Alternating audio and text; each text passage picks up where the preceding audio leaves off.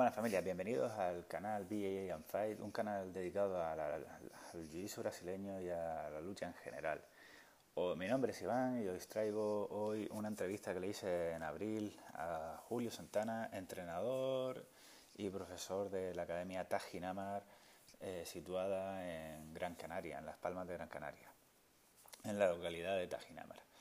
Eh, fue una entrevista antes de la pandemia y aunque la tenía guardada aquí, estaba pensada para hacer eh, en un blog de Medium, que es tema de escrito, pero como por circunstancias de la vida me he atrevido a hacer ahora podcast, vamos a, pasarla por aquí la entrevista. Espero que os guste, perdonad por los audios, fue en uno de los locales que tiene él también gente a una tienda, aparte del gimnasio. Y bueno, eh, lo grabé ahí y el audio no es el mejor, pero bueno, espero que resulte interesante y que os pueda gustar. Buenos días, Julio. Buenos días. Bueno, antes de nada, primera preguntilla, eh, aunque ya sé que te han hecho muchas entrevistas y demás, pero ¿quién es Julio Santana? Pues Julio Santana es un, un chico de Ginama, de Ginama, bueno, criado en Ginama, nacido en Las Palmas y padre de familia, padre de una niña y que se dedica a la, enseñanza del deporte de contacto.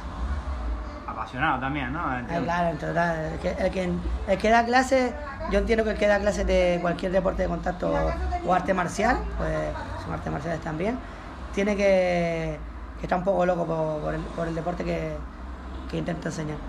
Bueno, tus inicios fueron con Juan Quisosa, ¿no? Sí. Eh, tú lo conociste, bueno, a través de cuando en la mili, estuviste sí, en la mili, a través ¿no? de un, de un de un compañero de la mili, de, la mili en el, ejército, pues eh, se abrieron una, nos dieron la posibilidad de, abrir unas jornadas para el judo militar y, intentar seleccionar participantes para los campeonatos nacionales.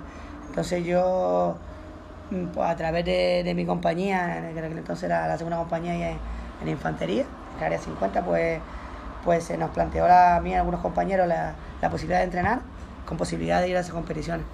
Y en medio de esos entrenamientos, pues apareció un chico ahí que, todo, me acuerdo que en aquella época todo era cinturón negro de judo, y lo veía muy grande, muy fuerte, pues apareció un chico con un cinturón blanco ahí, y, empezó a darle caña a todo el mundo ahí.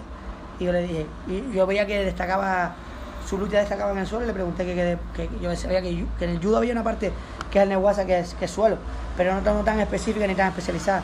Solo le pregunté dónde entrenaba y qué deporte hacía, me dijo que yo soy brasileño y que entrenaba con Juan Quisosa, pues eso fue terminar la jornada, que al final, por desgracia, no yo no pude participar en, los nacionales de judo, fueron seleccionadas otras personas, pero sí me, apasioné un poco por, el, por ese deporte que, vi, que practicaba ese chico, y pregunté dónde entrenaba, que era con Juan Carlos Sosa, y fui a la semana porque estaba entrando ya. Y hasta la fecha, ¿no? Y hasta la fecha, hasta la fecha. Mira, una pregunta que creo que nadie, o en ninguna entrevista he visto que te hayan hecho, ¿eh? ¿Cómo se conocieron Juanma y tú? ¿Cómo es la historia? Desde pequeño nos criamos juntos, literalmente ahí en somos del barrio de Ginamar desde, desde pequeño. del grupo de amigos y, desde Sí, y claro, desde pequeño estamos juntos. Y el tema de, pues jugamos un poco, en, se introdujo las artes marciales porque yo empecé primero que él en el jiu-jitsu y yo me acuerdo que en aquel entonces era un crío, no tenía ni, no tenía ni coach, no tenía nada, entonces me desplazaba a los entrenamientos en Guagua.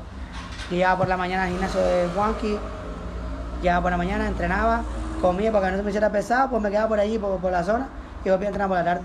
Y luego ya con el tiempo ya me, me me, me saqué el carnet de. Bueno, me saqué la licencia de moto y, y voy en moto. Y el tema es que ellos, justo de todo el mundo, todo el grupo, mi grupo de amigos, paraba, por decirlo de alguna manera, era al lado de una parada de guagua. Entonces me veían con el kimono, la típica brumita, ah, carte, no sé qué, para aquí, para allá. Hasta que un día nos fuimos a la playa y empezamos a, con el poquito de mano de amigos. Y yo quiero un poquito que lo terminaba ahí medio en el suelo y me preguntaron, coño, tío, pues esto no es lo que yo pensaba. y con el tiempo decimos hablar, con el tiempo no, al año de, de estar entrenando, pues pues Juanma tiene, su padre siempre ha estado ligado al tema de la labor social en el, barrio Ginama. Y teníamos un local ahí eh, en, mi barrio, Los Gritos Todos, que es una fase ahí del polígono Ginama. Y nos lo ofrecieron. Y, empezamos con Juan yendo a entrenar, luego empezó a ir Alexis Santana y luego ya nos quedamos nosotros de fijo. Bueno, o sea que ha sido también un reto porque ha tenido también, aparte de buscarte la vida, ¿no? De, me refiero, de moverte para poder entrenar después de dando las clases una vez que te has aquí a, sí, claro. autodidacta, ¿no? Entiendo al, también, al principio hemos estado ahí, éramos cuatro personas entrenando, cuando faltaba uno pues ya notamos la carencia de, en la lucha y que teníamos que hacer piruetas, como digo yo, y maniobras extrañas para poder entrenar. Pero luego con el tiempo, la verdad que y un poco por la perseverancia nuestra, porque yo cuando la gente empieza a entrenar y a clases por ahí y empieza con 10 personas, yo digo, mira, yo empecé con 4, con 3 y lo, lo que estoy contando ahora, que cuando faltaba uno, pues nos quedábamos cojos las clases. Pero gracias a la perseverancia empezó a subir el, el número de alumnos y hasta la fecha que, Ahora, que hemos más o compartido. menos una cantidad estimada ahora de gente entrenando en el club. no, sinceramente, nunca sé decirlo, aunque ahora estamos informatizando un poquito más la cosa, pero, pero la media está, la media no, yo creo que tenemos ahora los 300 alumnos entre todas las disciplinas que tenemos ahí, más o menos. Contando kickboxing. Que claro, kickboxing, el jiu-jitsu, el grappling, las MMA, los niños, eso más o menos nos va picando eso. Está bien, está bien. Sí. Un gran crecimiento para venir de un barrio. Sí, sí, la verdad. A nivel muy local, muy underground, ¿no? Sí, Muy sí, empezamos muy a, vamos a entrenar para nosotros, para, para no tener que desplazarme. Y ya tenemos gente de, todo de todos los municipios de las islas, del, del sur de la isla, del norte, de todos lados, gracias a Dios. Y No, bueno, no, no. eh, supongo que a, Taj Inama, el nombre a colación un poco de la Taj Academy, ¿no? Claro, TAS Academy, TAS Ginamar, era, era como una filial de, del TAS Academy Las Palmas.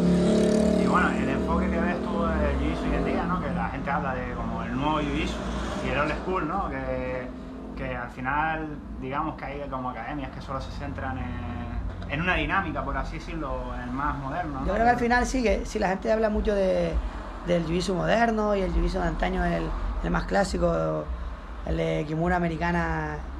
Pero bueno, yo creo que cada equipo al final, yo hay que coger un poco de todo y, y al final que cada uno tenga su estilo. Nosotros tenemos el nuestro, yo que sé, otra academia tendrá el suyo, pero yo no ni me ni, ni hago solo jiu-jitsu moderno ni tampoco hago jiu-jitsu antiguo. Sí, no, Entonces, te, no te cierras en un estilo no, solo. eh, la- las que van a mis clases, pues un día harán un entrenamiento de técnicas básicas o, o un entrenamiento básico en sí, y otro día estaremos ahí atacando berimbolo, leg eh, eh, guardia de gusano, que Llaves de pierna. llaves de pierna a tope, que esa es nuestra especialidad.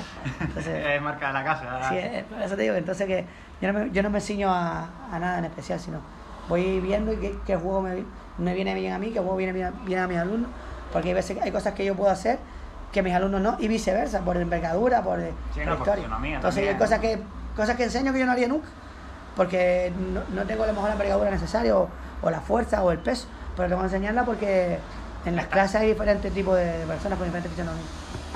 Y bueno, la- yo sé que, por ejemplo, el jiu-jitsu brasileño siempre está ligado a, a la MMA, ¿no? En antaño se hacía el valetudo, ¿no? Que digamos que fue el impulsor de todo esto. Y con el tiempo se ha visto un poco que se ha deportivizado mucho más, se ha profesionalizado mucho más, obviamente.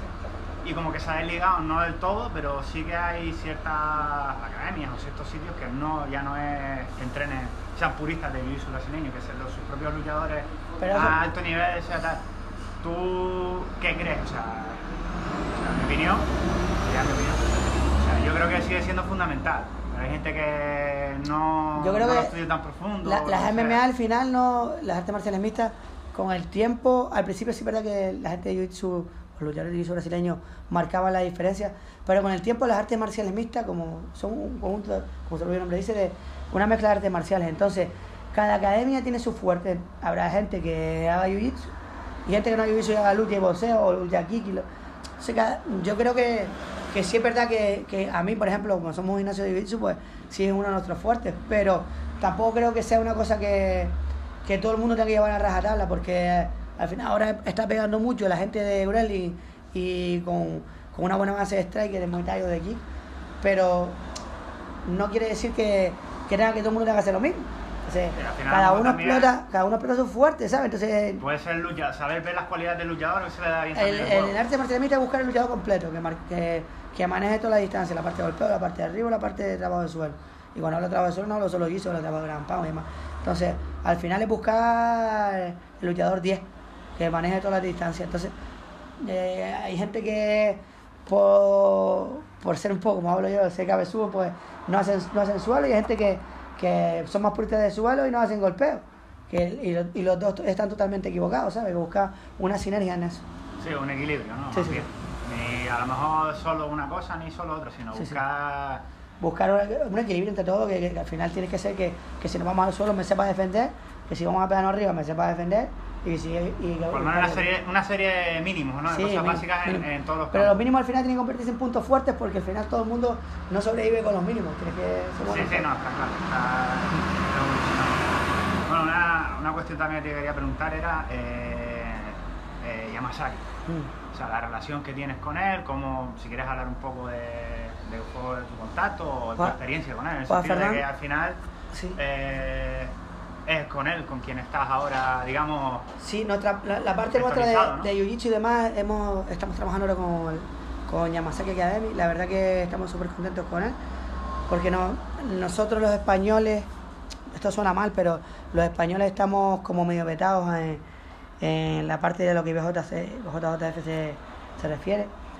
Mm, y hay cosas que no comparto de la IBJJF, muchas cosas que no comparto. De hecho, la gran mayoría, por ejemplo, han hecho que el, de- que el jiu-jitsu sea más deportivo y no es como pasa en el judo, que, que el judo al final, es el judo clásico es una cosa y el deportivo es otra. Y, no, y a nosotros, por ejemplo, los españoles, por suerte, por desgracia, cuando empezamos a entrenar, muchos nos pasan, de hecho lo, lo sigo viendo en compañeros míos de la época y, y gente que está consagrada en el jiu-jitsu nacional, el tema de la, parte administrativa, la parte administrativa de, conocer un poco la graduación de los profesores y demás, eh, te obligan a, a, llevar un poco más eh, a rajatabla lo que es tu, tu graduación. Entonces nosotros hemos conseguido con, con, Fernando Yamasaki, con la cual tenemos una relación muy muy buena. Así más o menos sin conocerlo ya nuestra misma filosofía de, en cuanto a la parte de Jiu-Jitsu. Y lo, lo conocimos a, través de un amigo, eh, un amigo malagueño que nos puso en contacto y hasta la fecha hemos trabajando con él y estamos muy contentos. Y quieras o no, no, te- la, la IBJJ para que tus alumnos puedan competir te obliga a, a agregarte a otras academias y demás. Y con Fernando, sí, alguien, alguien que esté dentro de... y que esté relado, por ejemplo, mira, yo, yo, yo cogí el cinturonero en 2008 y la IBJJ me reconoce mi cinturonero de, solo del primer día que saqué la, la cosa ilógica, ¿sabes? Y me, me he intentado poner en contacto con ellos 17.000 veces, mandándole, cruzando emails y demás, explicando un poco quién soy, eh, con enlaces, mm, eh, Sí, con- las redes de, de cuando cogí el cinturonero, con mis competiciones. La primera vez que participé para IBJJ fue en el 2005 de cinturón morado en europeo y nada así me reconocen la graduación que tengo. Me reconocen el negro, creo que ahora me dan un, tengo derecho a un grado, pero realmente tengo tres, ¿sabes? Tres para cuatro. Si, si fuera, Si es como es, todo como si es como es, sí.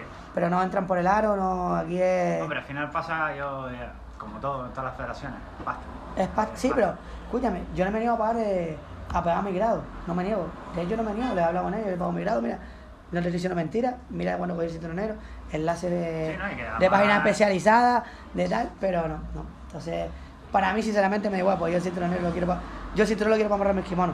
Pero sí es verdad que mis alumnos me siguen competir en IMJJF y tengo que derivar a terceras personas que, que molesto, al final, al fin y al cabo lo estoy molestando, cuando yo podría hacerlo directamente.